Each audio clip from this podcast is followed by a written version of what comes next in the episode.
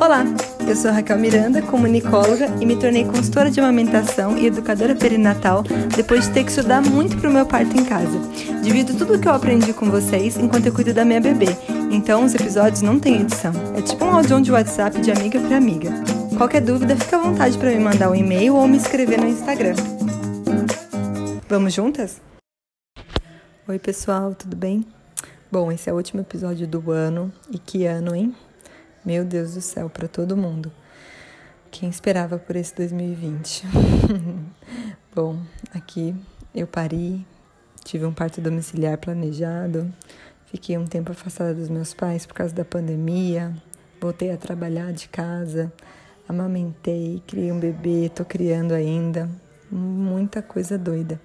E muitos aprendizados daí, né? Eu quero dividir com vocês um em particular, assim, que a maternidade me trouxe Acho que para alguns vai ser algo meio óbvio, mas para mim não era e me libertou demais, assim. Foi um eureka, sabe aquilo lá quando você vê a luz e você fala, cara, eu preciso contar isso para todo mundo, porque isso deixa a vida muito mais simples.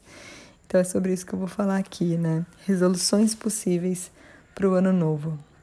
Eu fiz uma listinha de algumas coisas que eu comecei a fazer que melhoraram muito a minha qualidade de vida. Eram coisas que antes eu não fazia porque eu pensava que era 880, sabe? E, por exemplo, eu vou começar por, eh, por esse item da lista. Admiro demais vegetarianos, veganos, eu acho muito legal, concordo com tudo. É, o estilo de vida, a saúde, o lance até de ser algo político também, né? Já vi um monte de documentário, mas eu não consigo. Às vezes eu sinto muita vontade de comer um hambúrguer, uma carninha moída. Minha família é mineira, né? Então tem muito isso de carninha. Já diminui bastante o meu consumo, mas não consigo tirar. E aí é, isso me, me deixava paralisada, né? Tipo, putz, não tem, então não tem o que fazer. Mas tem sim. Eu comecei, tem mais ou menos um mês e meio, dois, que eu tirei carne de uma refeição no meu dia. Todo dia à noite, a minha janta não tem mais carne. É, é vegetariano. Isso foi demais, porque eu vi que até melhorou a minha qualidade do sono, sabe? Porque a digestão não fica mais pesada. Então você não precisa ser vegetariano, virar vegano de, de hoje para amanhã. Você pode tirar, né? E aquele movimento segunda-feira sem carne? Tem vários estudos que dizem que, que os benefícios para natureza, para sua saúde, é incrível, assim, são incríveis. Tipo, um dia que você tira já é muito bom. Mas para mim, um dia era muito. Porque às vezes, sem perceber, sei lá, no café da manhã eu comia um presunto. E aí eu falei, bom, vou tirar da janta. E tenho feito isso e tem sido muito legal. E falando em janta e noite, uma coisa que me incomodou muito é, esse ano, principalmente, né? Mas, bom, não vou me culpar tanto, porque a gente teve a pandemia e o celular, as telas, foi um jeito que a gente achou de se é, socializar, né? Mas o meu uso estava muito grande, né? Meu tempo de telas, meu tempo de celular estava muito grande. Eu olhava assim nas configurações assim, hoje você usou quatro horas. Eu falava, caramba, tudo bem, eu trabalho com o celular, eu vejo e-mail, é, eu, eu, eu, eu vejo o Instagram, o Twitter, eu tenho que ver, faz parte do meu trabalho isso. Mas estava demais, dava, tinha espaço para melhorar. E aí é, eu tirei o celular antes de dormir. Eu não levo mais o celular para o meu quarto, eu deixo ele na sala e vou dormir.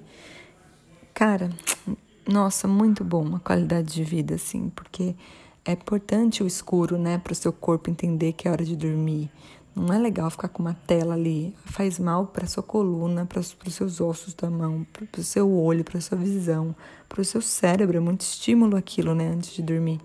Então, assim, parar de comer carne à noite e tirar o celular antes de dormir, eu me sinto outra pessoa. Qualidade de vida, assim. Dois atos, assim, bobos, besta de fazer, que eu não sinto falta e que tá me dando, nossa, vida, estrelinhas a mais de vida. Então, isso já é algo bem legal. Outra coisa também, falando em alimentação, né? Comer orgânicos. Eu era muito, ai, quero comer só orgânico. Mas, putz, é muito caro. Você depende demais da, da safra, né? Porque às vezes você precisa de um alho para temperar a comida. E aí não é a safra de alho, e aí você fica sem alho. Por isso que isso é uma, entre aspas, vantagem do agrotóxico, que ele garante a comida o ano todo, porque ali tem um monte de químico tal que faz é, aquele alimento durar, né? Enfim. E aí eu falei, poxa, então não consigo comer tudo orgânico. Daí eu falei, gente, quem disse que precisa ser a feira inteira orgânica, né? Aí eu resolvi priorizar. A gente compra ah, os, as frutas, verduras, legumes que são mais carregadas no agrotóxico. É só digitar no Google, digita lá lista de frutas, legumes, verduras com mais agrotóxico. Então, por exemplo, pimentão, morango, pepino, kiwi, são coisas que a gente dá preferência de comprar orgânico, porque eu sei que são coisas que são muito carregadas de agrotóxico. Então, já é um bem danado para a sua saúde. Que isso puxa uma coisa, né? Eu compro orgânicos de pequenos produtores. Eu acho que você direcionar o seu dinheiro também para pequenos produtores. As grandes marcas já têm muito dinheiro. já estão ricas. Já, o rico cada vez fica mais rico, né? Então, assim, vamos direcionar nosso dinheiro para pequenos produtores. E foi assim que eu entro no, no próximo item, que eu encontrei um desodorante natural. Eu estava muito incomodada de usar desodorante com alumínio, esses desodorantes que a gente compra de farmácia. É muito carregado no alumínio, que é o que ajuda a gente não transpirar tanto. E aí, isso ah, tem alguns anos já, eu mudei, só que daí eu ficava incomodada, que em dias de muito calor eu transpirava muito de manchar a camiseta. E eu ficava, poxa, que saco, não dá. Eu falei, gente, quem disse que eu tenho que jogar o meu desodorante com alumínio fora também, né? Eu posso equilibrar o uso. Então, em dias que não tá tão calor, que eu não vou transpirar tanto, fico em casa, eu uso o meu desodorante natural que eu comprei do pequeno produtor ali, sem alumínio. Dias que eu preciso fazer alguma coisa fora de casa, sair no sol, que eu vou transpirar mais, eu passo o meu desodorante. Então já achei um equilíbrio bem legal. É, outra coisa também, que agora eu acho que é a última na minha listinha. É, muitas mães assim falam para mim, Raquel, você é muito corajosa de usar fralda de pano na Olivia, que trabalheira. Eu queria usar, mas nossa, dá muito trabalho. E aí eu respondo, por que, que você não usa uma vez no dia? Tá tudo bem, compra sete fraldas de panos pro seu bebê, dez fraldas de pano só. Usa uma por dia, dá seis, sete trocas que um bebê faz. Se uma for de fralda de pano, você já economizou 365 fraldas no ano. Olha o tanto de fralda que você vai deixar de jogar no planeta.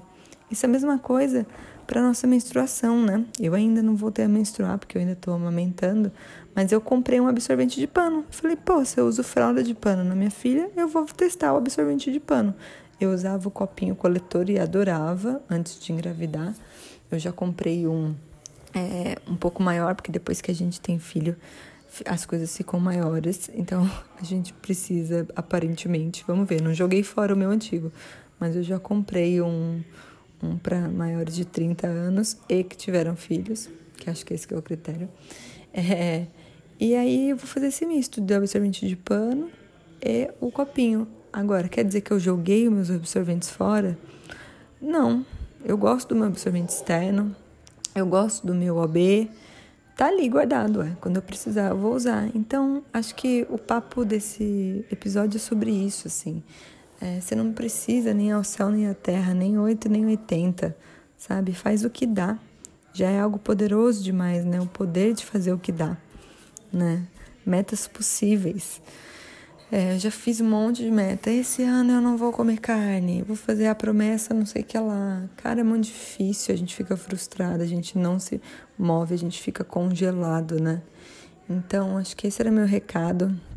Feliz ano novo para vocês, que 2021 seja melhor que 2020. É até injusto para mim falar isso. Minha filha nasceu em 2020 ao mesmo tempo que o mundo sofreu uma pandemia, né? Muito maluco. Eu acho que meu ano de 2020 foi olha, incrível, mas desafiador e, e triste, saudades e, e enfim.